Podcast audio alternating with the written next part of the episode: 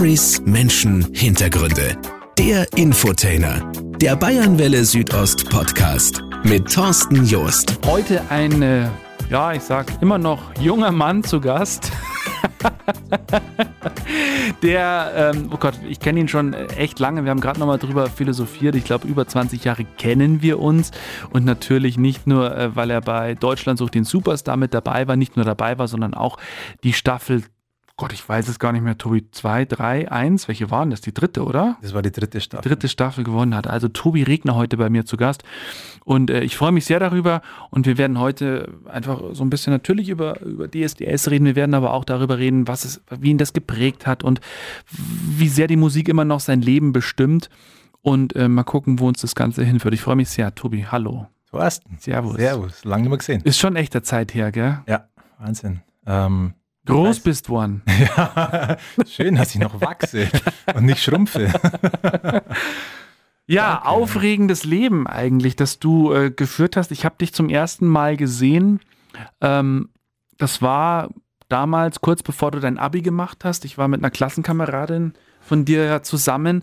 Da war irgendeine Party hier in Freilassing, glaube ich. Und da haben wir uns damals zum ersten Mal gesehen.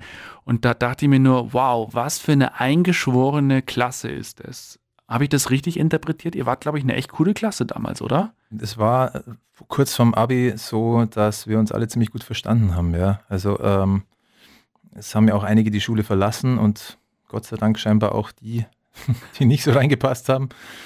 Und zum Schluss war es echt eine coole Zeit vorm Abitur, weil erst kurz vorm Abi bin ich so erstmal mit meinen ganzen Schulkollegen ein bisschen näher zusammengekommen, weil wir waren ja vorher alle in verschiedenen Klassen mhm. verteilt und ja vom Abi kommst du in die Kollegstufe und dann waren es 80 Leute auf einem Haufen und naja, da gingen dann schon ein paar Partys und das war echt eine coole Zeit. Also da erinnere ich mich auch sehr gern dran zurück, so an diverse Partys am Absdorfer See. Ja.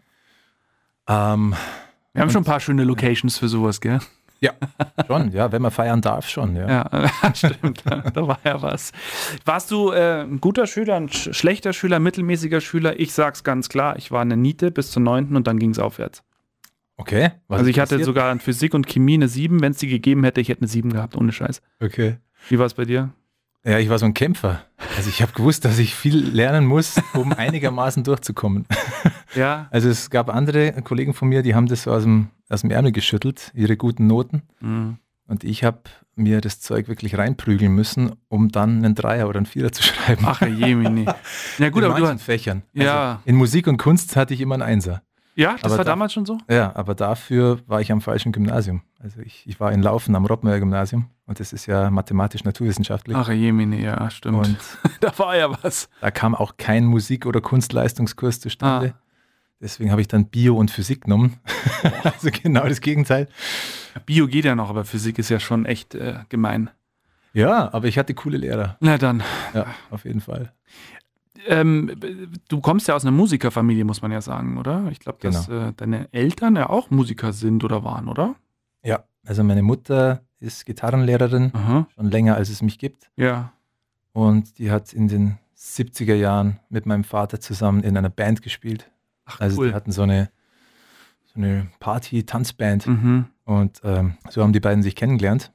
Und ähm, meine Mutter hat dann auch nie so ganz aufgehört, Musik zu machen. Also die hat halt einfach die Leidenschaft fürs Singen und fürs Gitarre spielen. Noch ein bisschen mehr als mein Vater. Mein Vater hat es dann komplett aufgehört, als mhm. wir Kinder da waren. Ja. Und meine Mutter hat immer so ein bisschen weitergemacht. Die hat dann in einer Salzburger Partyband gespielt, die Revival Band, die gibt es immer noch. Spielt auch regelmäßig noch in Laufen. Und dann hatte sie eine irische Band, Shamrock hieß die, die spielen auch heute noch. Ja, witzig. da ist sie dann aber ausgestiegen vor mhm. ein paar Jahren. Und ähm, so ist uns das ein bisschen in die Wiege gelegt worden, meinen Brüdern und mir. Auch das Interesse so an Popmusik und bei mir auch an Rockmusik. Ja. Und wir sind halt vom Elternhaus auch immer gefördert worden. Das, ähm, da können wir auch sehr froh drüber sein. Ja. Also mein kleiner Bruder hätte den Weg auch nicht eingeschlagen, den er jetzt eingeschlagen hat. Mhm. Er ist Filmkomponist. Super. Und, ähm, das hätte er sicher auch nicht gemacht, wenn mhm. wir nicht die, die, ja, den Einfluss bekommen hätte. Genau, wenn wir nicht mhm. unterstützt worden wären von Anfang an. Und mein Vater ist auch total stolz auf uns und auf das, was wir machen. Ja. Das ist auch nicht selbstverständlich. Ja, schön. Ja. Ähm, ich glaube, wenn ich das richtig im Kopf habe, hab, man sieht dich ja meistens mit der Gitarre, aber Klavier kannst du auch, oder? Ich habe sechs Jahre lang Klavier gelernt, Mhm. aber ich habe die Noten immer boykottiert. Was, was heißt das? Hast du es wie Elton John gemacht? Du hast das gehört und konntest es spielen? Äh, ja, also ich habe nach Gehör Wirklich? gespielt, ja genau. Also ich habe der Lehrerin auf die Finger geschaut und habe das versucht, was ich da optisch Ja. auf den Tasten mitverfolgen konnte, habe versucht, es eben nachzumachen, wo die Finger auf welche Taste hingehen. Und damit bin ich auch ganz gut durchgekommen. die hat es natürlich schon gemerkt, dass ich nicht Noten lesen kann. Aber ähm, so habe ich es ein paar Jahre durchgezogen. Und dann habe ich aufgehört mit 14 und dann äh, in meiner ersten Band angefangen und habe da als Keyboarder angefangen und habe dann eben nach Gehör gespielt. Mhm. Also ich habe so ein gewisses Gehör für Tonabstände, Mhm. für Harmonien, wie sich die zusammensetzen. Ja. Und so kann man sich halt auch viel von Aufnahmen runterhören. Also ich brauche halt immer eine Aufnahme von einem Song Ja. und höre mir dann das raus, was ich brauche, ob es jetzt Klavier ist oder Gitarre oder Gesang. Wann kam die Gitarre dann dazu? Hast du das parallel gelernt oder wirklich auch erst mit später irgendwann? Gitarre kam mit 16 dazu. Mhm. Ähm, das war in meiner zweiten Schülerband, wo ähm, ich dann unsere eigentliche Gitarristin unterstützt habe. Das war die Band Six Up, mit denen haben wir auch ein paar Mal hier in Verlassing gespielt bei diversen Veranstaltungen. Ähm, war auch eine lustige Zeit. Und ich habe halt dann mit der Gitarre immer nur den Rhythmus-Part gemacht. Mhm. War ja auch immer der Sänger in der Band Mhm. und der Sänger hat halt die Rhythmusgitarre dann. So, also ich war nie gut im Solieren oder habe nie irgendwelche richtig großen Gitarrensoli auf die Bretter gezaubert. Ja. Aber so, für die Begleitung reicht es. Ich habe ein gewisses Rhythmusgefühl ähm, und im Prinzip mache ich eigentlich nichts anderes als Schlagzeug spielen auf der Gitarre. So, also einfach rhythmisch auf der Gitarre rumdreschen, Mhm. dazu Akkorde greifen, dann vielleicht noch einen Akkord mal zerlegen in seine einzelnen Töne, also Pickings. Und das reicht voll und ganz, um sich selbst zu begleiten, wenn man dazu singt. Du hast ja gerade erzählt, Gitarre, Klavier, so das waren so die Instrumente. Dann aber auch gesagt, du warst immer der Sänger. Ähm, ich bin also 0,0 Sänger. Vielleicht kann ich's, aber ich mag's einfach nicht. Weiß Mhm. nicht warum. Vielleicht, weil es mir nie einer gezeigt hat. Wann hast du das festgestellt, dass du singen kannst? Äh, hast du, hast du, also ich war, im Chor war ich sehr gut in der Schule, in der Ja. Grundschule. Ja. Und dann aber irgendwann, äh, nee, nicht mehr. Wie war das bei dir? Ähm, ich weiß gar nicht, wann ich festgestellt habe, dass ich singen kann. Also meine Mutter behauptet, dass wir mit zwei Jahren schon Hänschen klein gesungen haben. Wer nicht? Re relativ überzeugt. Ach so, stimmt eigentlich. Ist ja gar nichts Besonderes. Äh, okay, lass mich nochmal überlegen. Was haben wir gemacht? Nee, ich habe natürlich auch im Schulchor gesungen in Ja. der Grundschule. Und ich kann mich erinnern, dass wir damals eine ABBA-Kassette im Auto hatten. Und ähm, da lief halt bei uns im Auto ABBA rauf und runter. Und ich habe halt damals da mitgesungen. Noch vorm Stimmbruch habe ich da wunderbar mitsingen können. Und Super. Englisch konnte ich nicht, deswegen habe ich einfach das gesungen, was ich gehört habe. Ja. Also so ein, so ein Wortlaut Englisch. Ja. Fantasie-Englisch einfach. Aber ich habe damals halt schon gemerkt, dass ich relativ gut für meine Begriffe die Töne treffen kann, Ja. die da so gesungen werden. Und natürlich ist es immer, ähm, ja, die, die Meinungen sind ja verschieden. Ob Mhm. ich jetzt selber meine, dass ich die Töne gut treffe, das ähm, kann sich natürlich auch sehr davon unterscheiden, wie es jemand anders hört. Ja. Aber ich habe dann einfach trainiert und habe einfach immer nur darauf geschaut, dass ich die Töne einfach immer besser und besser treffe Ja. und sauberer singe. Und so war es dann eigentlich auch bei DSDS. ja. Sprung. Was für ein Sprung. Da kommen wir gleich noch dazu. Ich muss kurz noch meine, meine Story erzählen zu ähm, SingStar. Kennst du SingStar? Ja. Und ich habe, wir haben das, also wir haben da mal so eine Phase gehabt, da haben wir das immer Weihnachten gespielt. Mhm. Ohne Quatsch. Kam irgendwie ein Kumpel noch dazu und eine Bekannte. So, und wir haben das gemacht und ich war wirklich gut. Ich war saugut sogar. Mhm. Und irgendwann habe ich halt dann das Spiel durchschaut. Aha, ja, ich weiß schon. Es kommt, es kommt nicht drauf an, wie gut du singst, sondern dass du nur diese Tonfolge, dass das ungefähr passt, so wie es sein soll. Da war ich sau gut drin. Also wahrscheinlich super falsch, also richtig daneben, aber konsequent daneben. Und das hat am Ende dazu geführt, dass ich gewonnen habe. Sau cool. ja, du musst eigentlich nur den richtigen Ton treffen Ja, genau. und den genau so lange Ja. halten, wie du am Bildschirm diesen Strich siehst. Super. Und ob du den richtigen Text singst, ist dem Programm völlig egal. Ich hätte einfach nur hä, hä machen können. Das wäre wirklich völlig egal gewesen. Dazu fällt mir auch eine lustige Story ein. Äh, es gibt eine SingStar-Version bei der I Still Burn mit drauf ist. Ach, das war ja Quatsch, damals wirklich? meine Nummer 1 Single nach Ja, ja. DSDS. Genau. Und äh, ich bin da mal bei irgendeiner Party dann gegen ein Mädchen angetreten und wir haben I Still Burn gesungen. Und was soll ich sagen? Sie hat mich besiegt. Wussten die, dass du das bist? ja, ja, Die schon, oder? Ja, deswegen haben wir ja auch gegeneinander Ach so, gesungen. okay, ja. Ja, Sie hat mich besiegt beim eigenen Song. blöd, gell? Ja, schon blöd. Ja, Ist sensationell. irgendwas falsch gelaufen, ja. Ja. Ach, super. Ja, Deutschland sucht den Superstar. DSDS, glaube ich, ein ganz wichtiges Kapitel in deinem Leben. Du warst ja Anfang 20, als, als glaube ich, Deutschland sucht den Superstar zum ersten Mal äh, über die Bildschirme flimmerte. Ist da schon die Idee entstanden, da mal mitzumachen? Mm, Bei der ersten Staffel habe ich noch gar nicht dran gedacht, dass ich da mitmachen könnte. Ähm, ich war zu der Zeit in verschiedenen Bands Mhm. unterwegs und Metallica-Coverband unter anderem, gell? ja, die Metallica-Coverband gibt es heute noch. Mhm. Spielt halt momentan nicht, aber wir scharren mit den Hufen und können es kaum erwarten, dass wir endlich mal wieder irgendwo spielen können. Ja. Ähm, ja, und ja, das war eigentlich eine ziemlich kurzfristige Entscheidung, zu DSDS zu gehen, weil ich zu der Zeit gerade mein Grafikerstudium in Salzburg abgeschlossen hab, hatte und habe irgendwie keine Lust gehabt, Werbungen zu schreiben, weil ich nach dem Abitur sofort mein Zivi gemacht habe und nach dem Zivi sofort das Studium gemacht habe. Und ich habe nie, nie so richtig frei gehabt. Und dann habe ich erstmal zwei Monate lang Party gemacht. ähm, Ja, gut. dann irgendwann lief mein kleiner Bruder mit dem Anmeldeformular für DSDS durch die Wohnung und wollte halt da zum Spaß mitmachen. Also er hat dann nie mitgemacht. Ja. Er hat auch nie ernsthaft in Erwägung gezogen, da mitzumachen, weil das halt überhaupt nicht sein Ding ist. ähm, aber ich bin da auf die Idee gekommen, hey cool, das wäre doch mal eine einfache Möglichkeit, sich mit möglichst vielen Sängern zu messen. Mhm. Ähm, und dann bin ich einfach mal hingegangen, um es auszuprobieren. Und Aber hast du denn mit dem Gedanken gespielt, Berufsmusiker zu werden? War das dein Ziel? nein, ich wollte nicht Also Berufsmusiker davor werden. auch, meine ich jetzt in den Coverbands oder, oder in der Zeit davor. Ich wollte mir die Musik als Hobby erhalten Ja.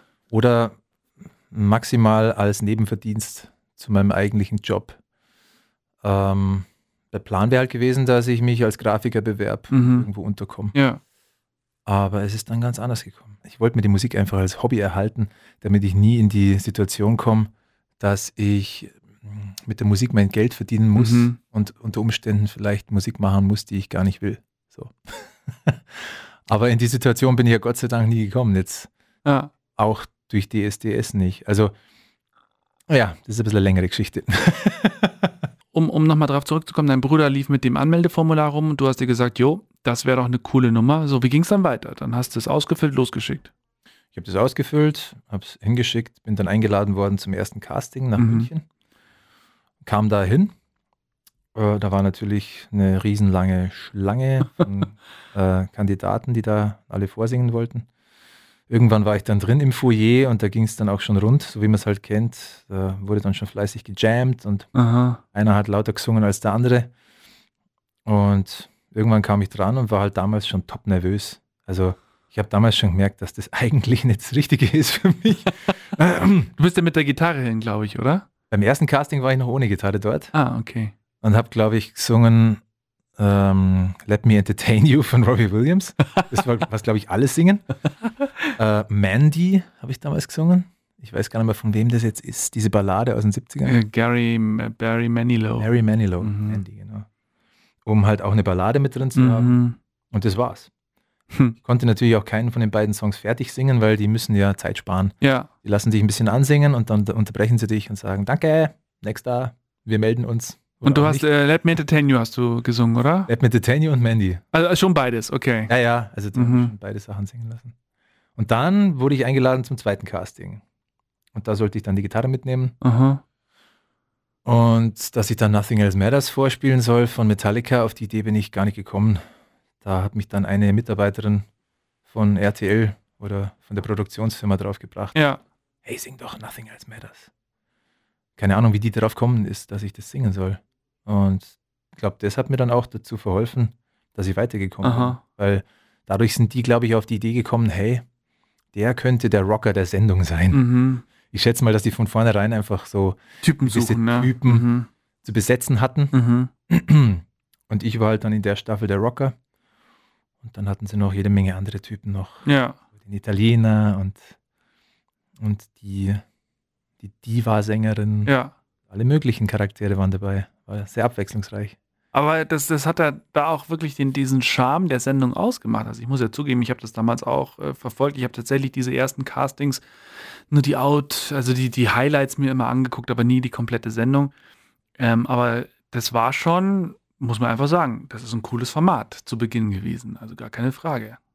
Ja, also es war am Anfang halt auch noch was Neues. Ja, richtig, genau. Im Laufe der Jahre kamen vielleicht ein paar Neuheiten noch dazu. Ja. Einfach die Orte, an denen dann die Recalls Ja. durchgeführt wurden. Ja. Dann mal- auf der Insel, mal auf der Insel, Ja. mal auf, auf dem Kreuzfahrtschiff und so.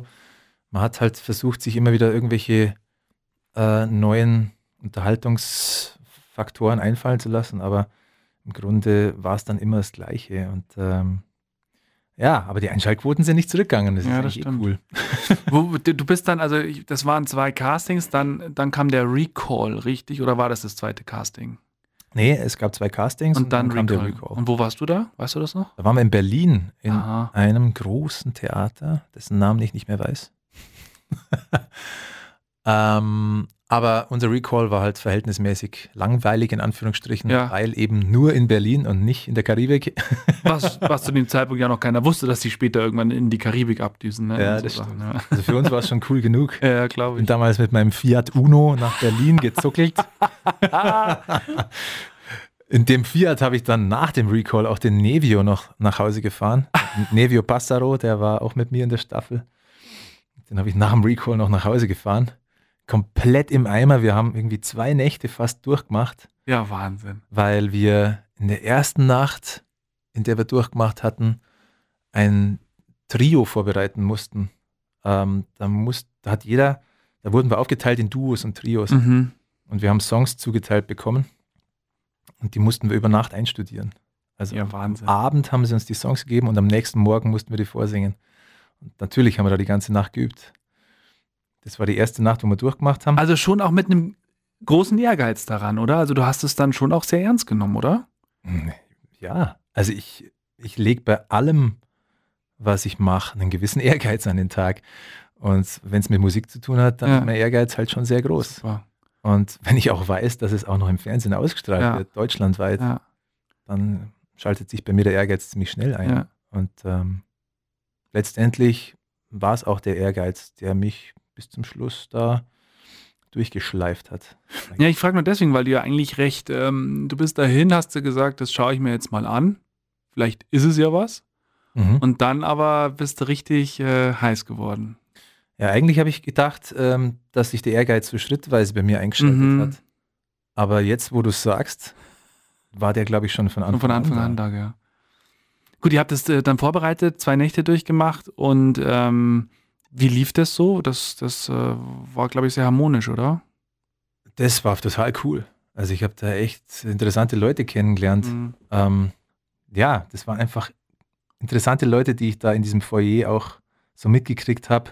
Das war auch wieder Foyer voller Musiker, wo einer den anderen halt übertönen wollte. Also da drin war ein Lärmpegel. Dann haben manche auch Gitarren dabei gehabt und dann haben sie so kleine Grüppchen um die Gitarristen Ja. gebildet, wo dann mitgegrölt wurde. Und irgendwo mittendrin war auch Menowin Fröhlich, falls man sich an den noch ja. erinnert.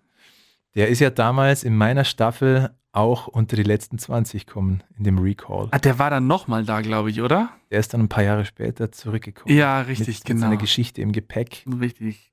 Genau. Knast und so Er war kurz im ne? Gefängnis. Ja, genau. Und wenn er nicht ins Gefängnis kommen wäre, dann wäre er in unserer Staffel geblieben. Mhm. Dann wäre er mit mir in die Top 20 Shows gekommen. Mhm. Und wer weiß, wie weit er da gekommen wäre. Ja. Schon interessant, gell? Ja, interessant, aber auch ein bisschen schade einfach, was da, wie, wie, wie die Geschichte so läuft, wie das Schicksal so läuft. Gell? Aber ja, auf jeden Fall, der Recall war, der Recall war schon mal der Anfang und der Vorgeschmack für die Zeit, die danach so auf mich zugekommen Mhm. ist. Weil der Recall war sehr anstrengend, weil eben mein Ehrgeiz da mich durch die zwei Nächte durchgetrieben hat und natürlich, es waren sau viele Eindrücke, die da auf einen reinprasseln. Und auf der gleichen Seite, so anstrengend es war, so schön war es halt auch, weil sowas erlebst du nicht jeden Tag und vielleicht auch niemals wieder. Ja. Ja. Das glaube ich. Tobi Regner, heute bei mir zu Gast äh, beim Fire Talk. Und äh, wir reden gerade über Deutschland sucht den Superstar. 2006 hat er daran teilgenommen, an der Staffel, in der Staffel. Ähm, hat die damals auch gewonnen. Und wir sind gerade dabei, nach dem Recall ging es ja dann, glaube ich, auch in die Live-Shows. Ja, das war doch dann die Top Ja. 20 war ja dann die Live-Show, richtig? Top 20 waren. Das heißt, live vor Millionenpublikum, eine Show, die damals voll durch die Decke gegangen ist, du sowieso schon nervös bist und Mhm. dann musst du da live im Fernsehen performen. Puls 250, vielleicht ein Auch bisschen hoch, oder? weniger. aber gegen die Pumpe, oder? Der Puls war bestimmt hoch. Ich kann mich sogar erinnern, dass ich den Puls gefühlt habe vor den Shows. Glaube Weil, ich, ja. wenn man sich zurückerinnert, da gab es doch dann immer dieses Tor, was aufgegangen ist. Mhm. Also die LED-Wand, die dann in der Mitte auseinanderbricht und dann nach links und rechts auffährt und dann kommt der Kandidat daraus gelatscht. Und als ich hinter diesem Tor gestanden habe, habe ich immer auch auf meinen Puls geachtet. Ähm, der war natürlich sehr hoch und das Herz schlägt dir halt bis zum Hals. Ja. Und in dem Moment versuchst du dich selbst zu beruhigen. Und der Verstand versucht dem vegetativen Nervensystem zu sagen, du musst jetzt nicht fliehen, weil es geht jetzt nicht um Leben und Tod, Aha. obwohl du am liebsten wirklich abhauen würdest. Ja. So. Ja. Aber der Verstand ähm, sagte dann, hey, was soll passieren? Ja. Wir werden dich nicht mit den Mistgabeln aus dem Studio jagen. Ja. jagen. Ähm, Im schlimmsten Fall verhaust halt ein paar Töne. Ja. Im schlimmsten Fall blamierst du dich vor der ganzen Nation. Na sowas. okay, das habe ich mir natürlich nicht gesagt. Ja, ja. Aber ja, irgendwie war das damals einfach schon so ein Hin und Her zwischen Angst und extremer Anspannung Ja. und danach dann natürlich auch dem Erfolgserlebnis und der Zufriedenheit und dem unglaublichen Stolz, dass man das jetzt gemeistert hat. Ja. Ich glaube auch dieser Moment, wenn du da raustrittst und dann, äh, ist, du siehst ja trotz Scheinwerfer schon immer wieder mal so viele Menschen, du siehst die Jury, jeder guckt dich an. Ja. Ähm, aber in dem Moment, wo dann die Musik losgeht, ich glaube, da funktionier funktionierst du einfach, oder? In dem Moment, wo die Musik losgegangen ist, habe ich mich auf die Musik konzentriert und habe mich auf das konzentriert, was meine Vocal Coaches mir gesagt haben, Ja. weil die haben mir auch gute Tipps gegeben. Mhm. Deswegen klang meine Stimme während DSDS auch streckenweise nicht so, wie, wie ich das eigentlich gesungen hätte. Mhm. Also ähm, man versucht natürlich die Nervosität zu überspielen mit den Tipps, die du kriegst von den Vocal Coaches. Mhm. Sonst wird die Stimme einfach extrem dünn und wackelig. Ja. Aber dadurch klingt sie halt vielleicht auch ein bisschen, naja, gekünstelt, verfälscht, wie auch immer.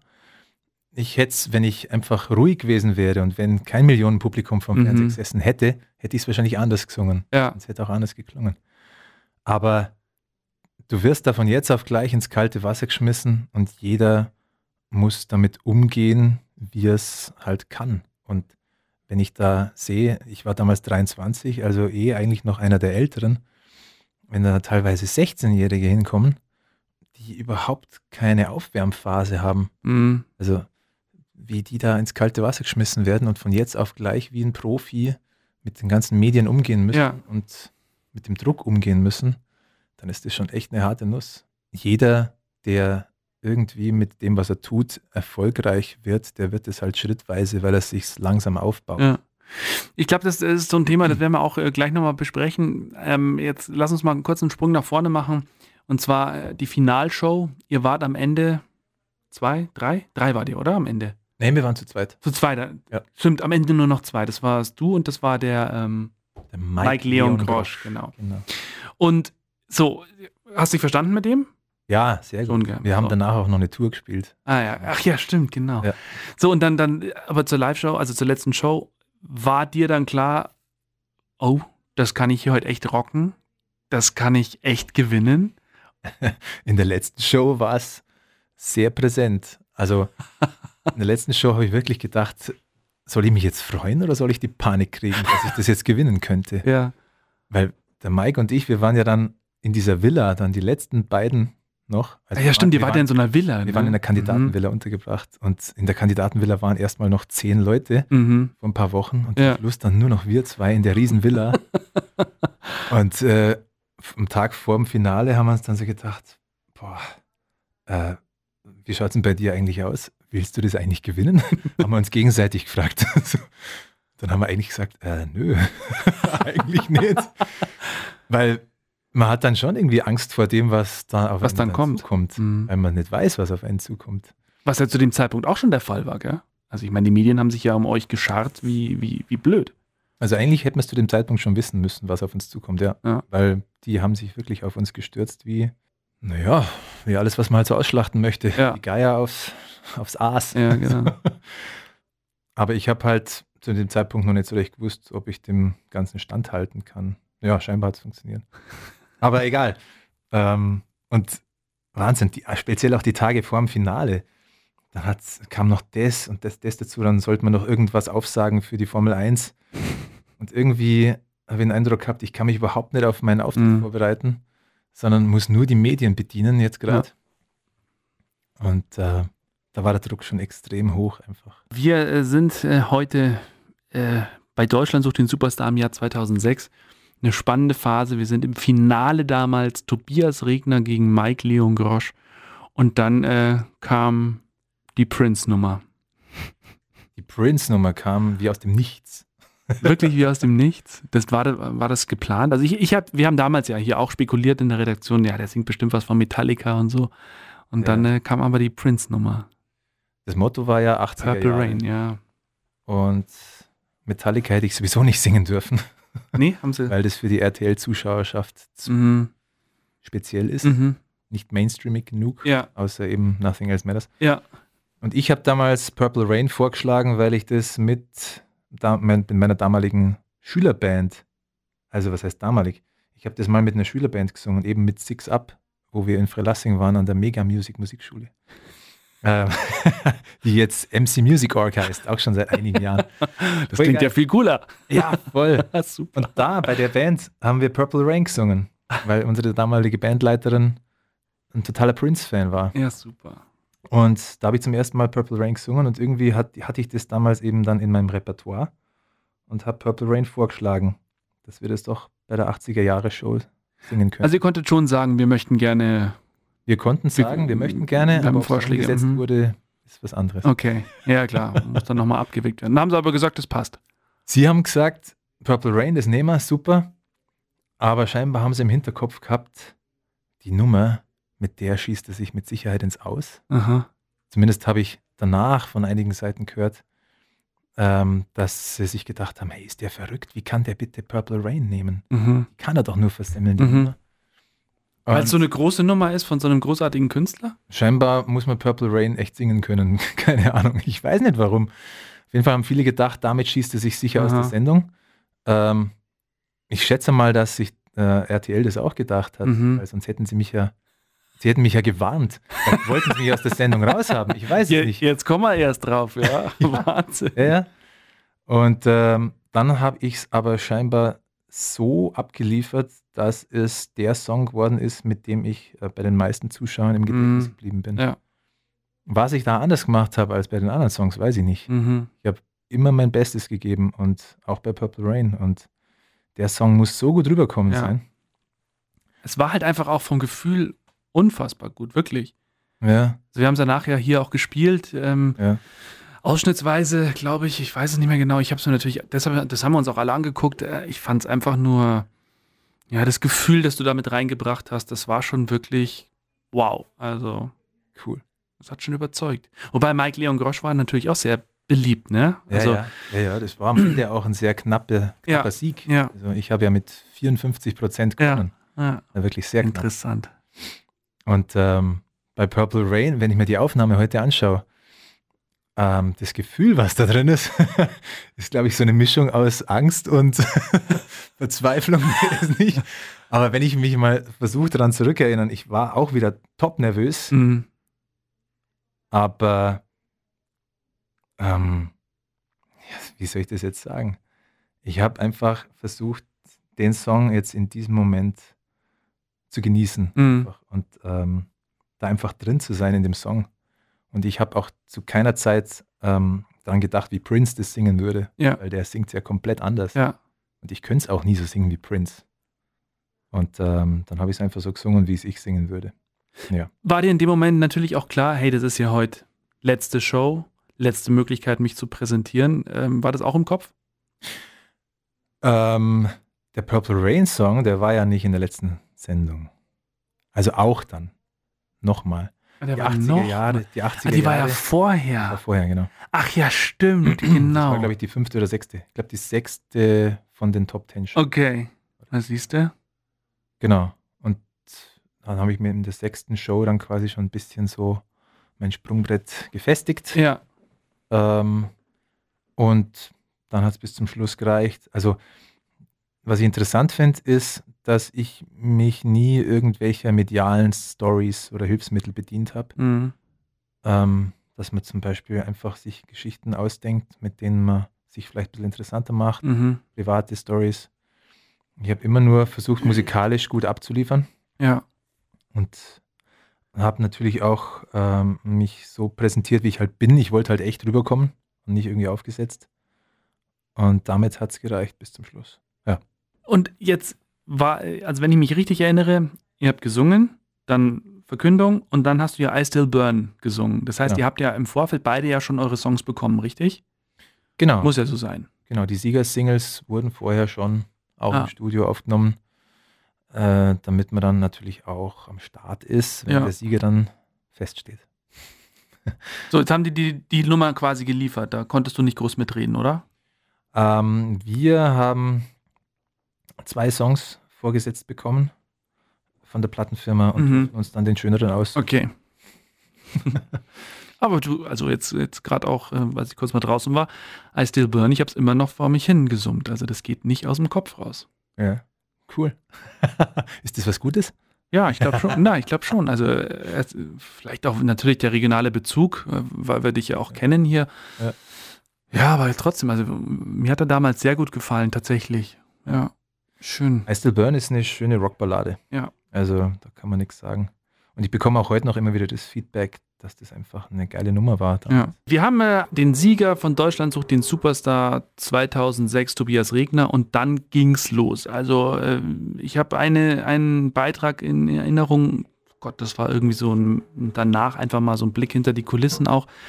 Und da bist du irgendwie in so einem Backstage-Eingang entlang gelaufen und, und dann sind irgendwelche Mädels gekommen und, und dann konntest du kein Autogramm geben, weil du gerade furchtbar beschäftigt warst und, und wolltest dich dann schon fast entschuldigen, aber warst dann auch schon echt aufgewühlt und, und hast dann einfach nur gesagt, ja, das geht halt jetzt nicht so ungefähr.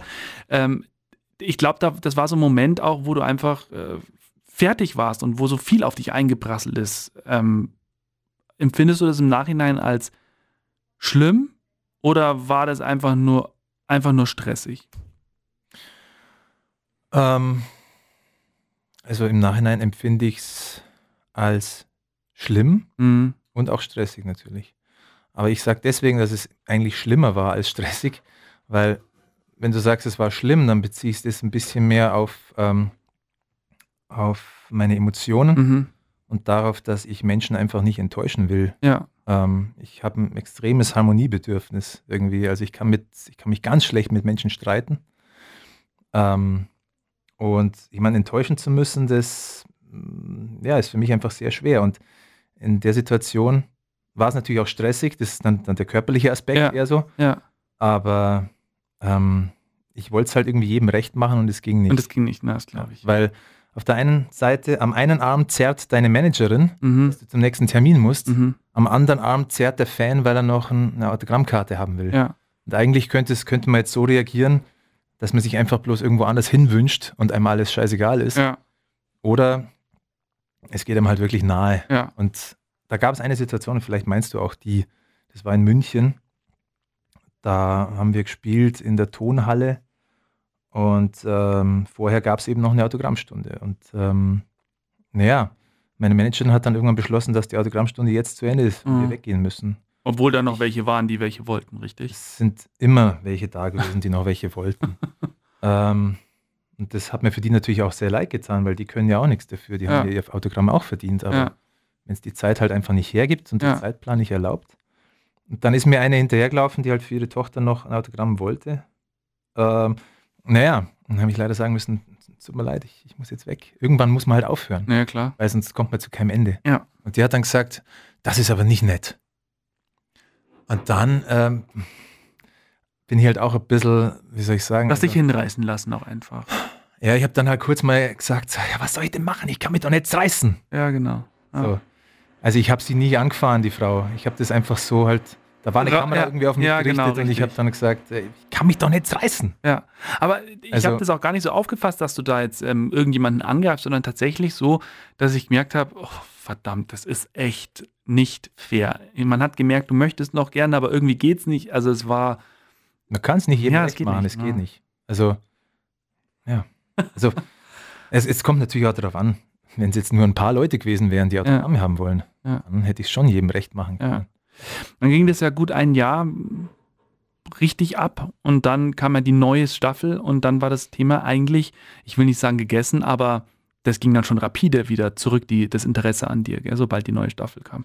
Ähm, Mhm, genau. Fällt man da in so ein Loch äh, oder bist du da in ein Loch gefallen? Warst du froh darüber oder warst du wurscht? Ähm, In ein Loch bin ich nicht gefallen. Ich bin vielleicht so ein bisschen in den Straßengraben reingekommen, Hm, könnte man sagen. ja, Ähm, also im Nachhinein gesehen habe ich schon oft drüber nachgedacht, ob, ob ich das jetzt bereuen soll oder nicht. So. Also ich habe es schon öfters auch verflucht, dass ähm, der Ruhm nicht länger angedauert hat und habe wirklich oft überlegt, so was hätte ich jetzt tun können, damit es noch länger dauert. Aber ein richtiges Loch, wo ich sagen kann, mir ist es richtig dreckig gegangen, hatte ich Gott sei Dank nie, weil ich habe immer die Musik gehabt ja, und habe mich immer ja, mit der Musik aus jedem kleinen Tief herausgezogen. Ja. Aber je mehr Zeit vergeht, desto mehr Gedanken macht man sich natürlich drüber. Und jetzt würde ich halt sagen, ich hätte mich einfach besser vermarkten müssen. hm, Ähm, was natürlich bedeutet hätte, dass ich ähm, mehr Dinge hätte tun müssen, die, die ich nicht mag. Ich hätte Musik machen müssen, die mir persönlich nicht so gefällt. Ich hätte die Musik mehr abstimmen müssen Mhm. auf das, was die Leute hören Ja. wollen. Und ich hätte meine Person auch viel präsenter und regelmäßiger ähm, irgendwo das Gesicht in die Kamera halten. müssen. Ja, genau. Ja, mhm. ich hätte mir ein Vermarktungskonzept für meine Person überlegen müssen. Würdest du das jetzt so machen? Hm. Im, wenn du es nochmal könntest? Also, ähm, sagen wir es mal so, ich glaube, ich würde mich mehr auf die Suche nach Leuten begeben, die mich da gut beraten können. Mhm. Ich würde mir mehr von anderen Leuten sagen lassen. Damals habe ich irgendwie geglaubt, ich bin jetzt bekannt, Mhm. ich kann jetzt machen, was ich will, weil die Mhm. Leute werden es sowieso lieben. Mhm. Und habe mir keine Hilfe von anderen Menschen geholt. Ähm, leider habe ich da falsch gelegen. Also, Hm. ich habe dann danach ja auch ziemlich harte Rockmusik gemacht. Mhm. Habe ein Album geschrieben, habe das meiner Plattenfirma damals dann präsentiert, weil, weil die das auch so wollten. Also die wollten ja von mir ein deutschsprachiges Rockalbum haben. Und das war im Endeffekt aber einfach zu hart. Also die Musik war zu hart für die Fanbase, die ich mir durch DSDS erspielt habe. Und das habe ich dann im Jahr danach bemerkt. Also 2007 haben wir so Radio-Stadtfeste gespielt Ja. und haben da auch einige Eltern mit ihren Kindern von den Stadtplätzen runtergespielt, sage ich jetzt mal. Weil die natürlich mit I Still Burn-artigen Rockballaden gerechnet haben. Und wir haben da das brutale E-Gitarrenbrett aufgefahren, Mhm. weil es mir einfach gefällt. Ja. Aber dann habe ich schnell bemerkt, ja, marketingtechnisch nicht die richtige Entscheidung.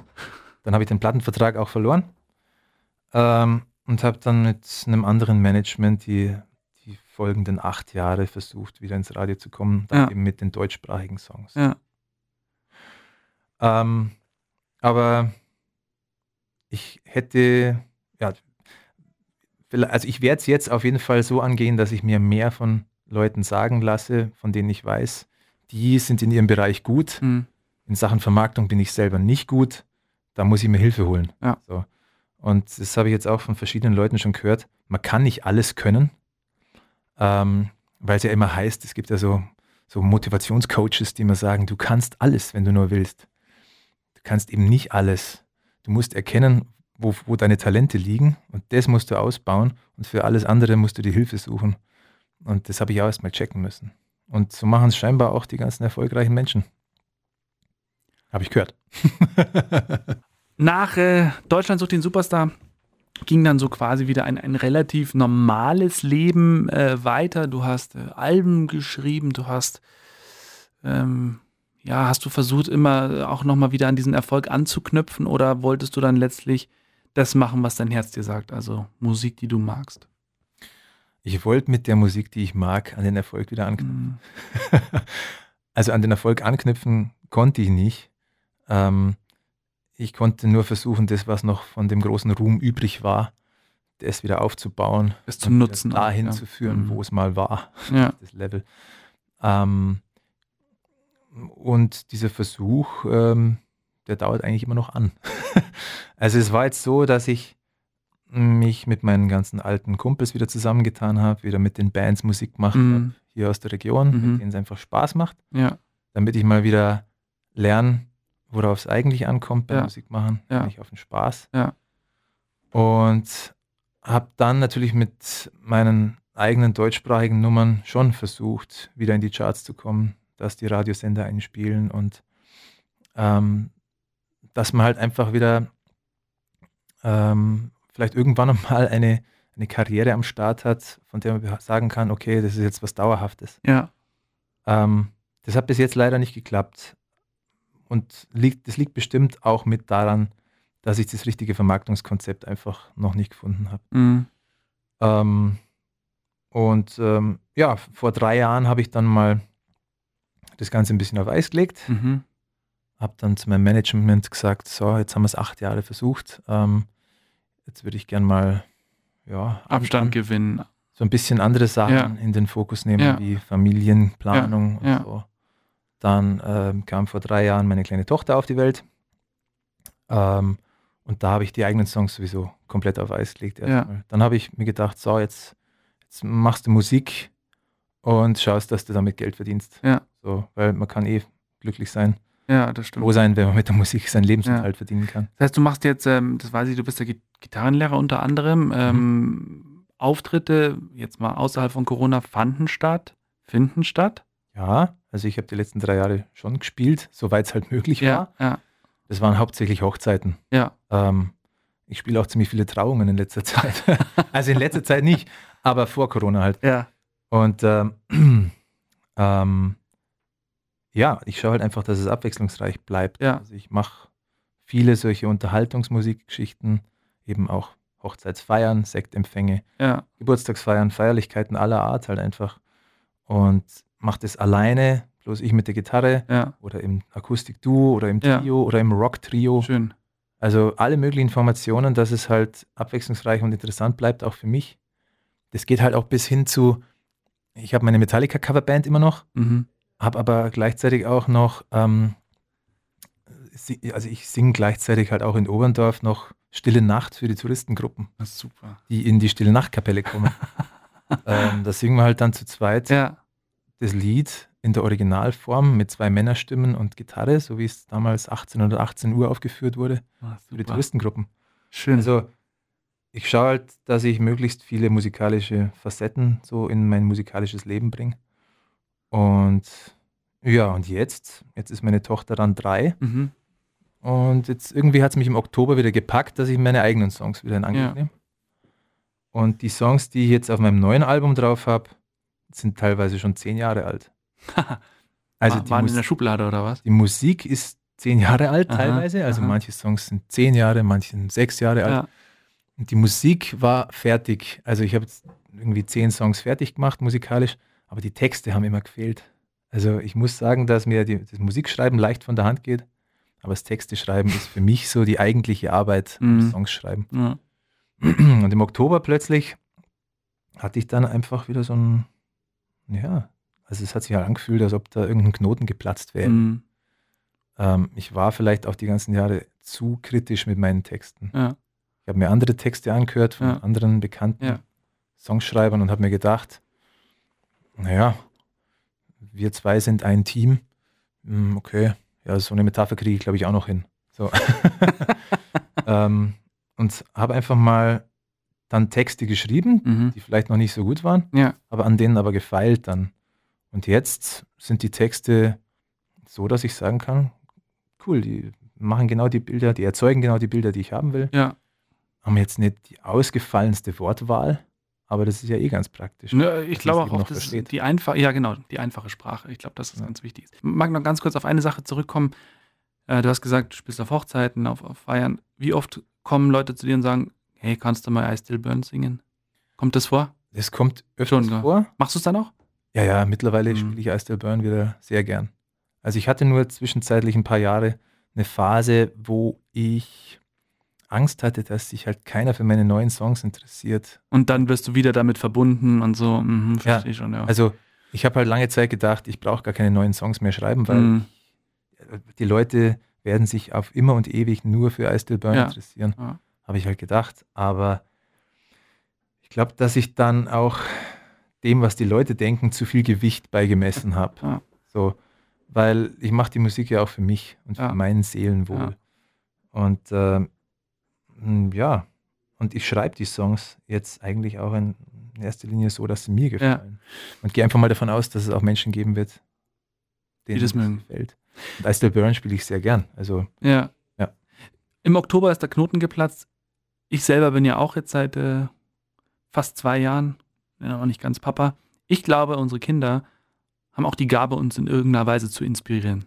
ja, voll. Ich habe auch gleich einen Song über mein Mädchen geschrieben. Super. Den werden wir uns jetzt zum Schluss noch äh, anhören. Tobi, es war, wow, danke. Also es war ein schöner Einblick. Es war ähm, eine schöne kleine Reise in die Vergangenheit. Ich Gerne. finde es auch gut, dass du, dass du das zulässt. Also, dass du sagst, ja, natürlich rede ich über DSDS, weil ich, ich kann mir vorstellen, das ist für manche auch so belastend gewesen, die da dabei waren, dass sie da gar nicht drüber reden wollen. Aber ähm, du, finde ich, was ich vor allem toll finde, deine realistische Einschätzung und, und dass du im Nachhinein sagst, ich hätte jetzt eigentlich ein bisschen anders gemacht. Toll. Wow. Ja. Danke dafür. Sehr gerne. Also ich muss ein bisschen aufpassen, dass ich mir nicht zu viele Gedanken über die Vergangenheit mache. Ja. Auf der anderen Seite, Du kannst es eh nicht ändern. wenn ich drüber rede, jetzt so wie mit dir, Ja. ähm, dann ist dieses Aufarbeiten von der Vergangenheit eher was, woraus ich lerne. Mhm. So, dass mir das wieder klar wird, ah, Ja. das war so und so. Und ja, dann mache ich es in Zukunft einfach anders oder besser sogar. Ja. Tobi Regner heute bei mir zu Gast im Fire Talk. Danke, dass du da warst. Ich wünsche dir alles Gute und wir freuen uns jetzt auf äh, die Nummer, die du mitgebracht hast. Ähm, das ist ein Song, den du deiner Tochter gewidmet hast. Hat der schon einen Namen? Also äh, deine Tochter bestimmt, aber ich meine den Song. Hat der, der Ja. Song einen Namen? Der Song heißt Du zeigst mir das Leben. Und zwar in all seinen Facetten. Danke dir, Das- Tobi. Danke auch.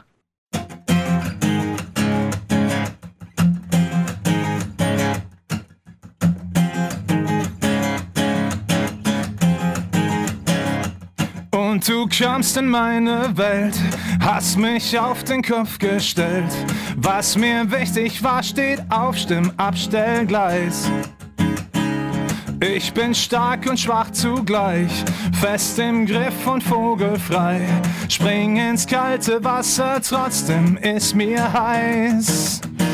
Du lässt mich spüren, was ich nicht kenn. Und jeder Tag mit dir ist ein Geschenk. Zeigst mir das Herz, das in mir schlägt.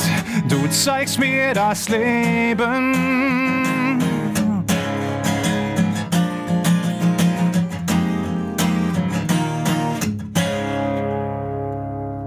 Du hast echt die Hosen an und hast mächtig Spaß daran.